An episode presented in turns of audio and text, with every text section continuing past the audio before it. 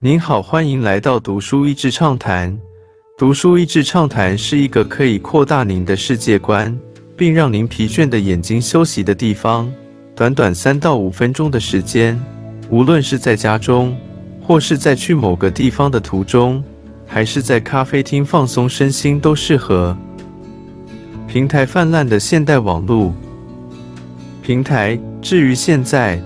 就像 dot .com 时代所有人都想架设网站一样泛滥。当反过来说，当时不思考 Internet strategy，跟现在不思考平台策略，都是不容易存活下去的。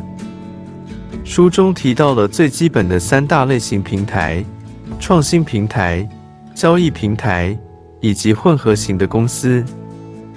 一般来说，创新平台先有一个核心技术。比较容易成功是那个核心技术本身就让人愿意付一些钱，然后其上让他人容易叠加或二次开发，就可以规模化并找寻额外收入来源。交易平台是最常见的新创种类，但也是没想清楚时死得最快的。当然，拥有两者的企业价值最高点。作者提到平台建立的四个步骤。一，choose your market size，选择参与的角色以及你要服务其中的哪一个。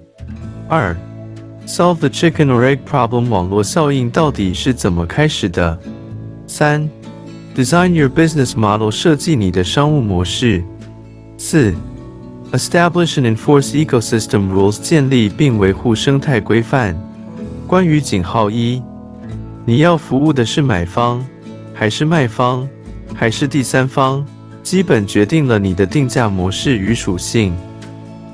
关于井号二，如果是创新平台，那就要把核心产品先彻底做好才有门槛。如果是交易型平台，很有可能就是资本投入占了，花钱积累到一定用户或是流量。关于井号三，跟井号二几乎是要同时思考的。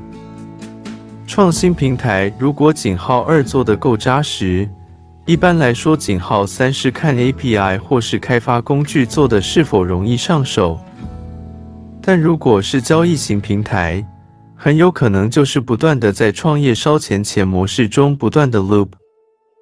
也有人选择全部免费，但提供价值服务。关于井号四，通常是已经有规模才有的 happy problem。平台的过去与未来。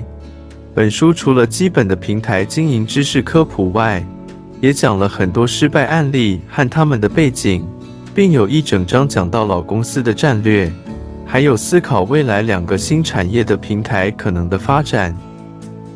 因为平台是不可避免的趋势，然后又很容易讲得很空洞，所以搞清楚价值所在和到底热闹之余谁在买单就很重要。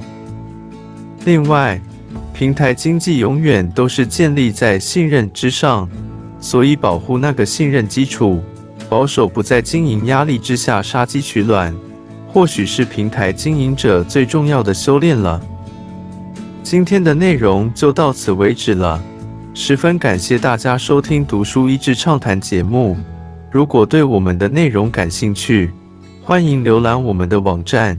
到是 easy 点 net，或是关注我们的粉丝团“读书益智”，也可以分享给您的亲朋好友。欢迎继续关注我们下一期节目，下次见。